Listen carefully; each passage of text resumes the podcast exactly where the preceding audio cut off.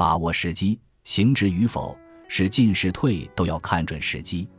这可是要比关注身体变化重要的多的事情。因为如果说人到四十才找希波克拉底问病是愚蠢的话，那么到了那个年纪才向塞内加求治渴就是蠢上加蠢了。善于把握时机是一大技艺，或早就开始等待，因为等待也适用于时机；或努力创造，因为时机总会到来，并且出其不意，尽管其行踪捉摸不定、难以掌控。发觉时机有利，就应果断行动。时机常常青睐勇者，甚至犹如妙龄佳丽偏爱少年。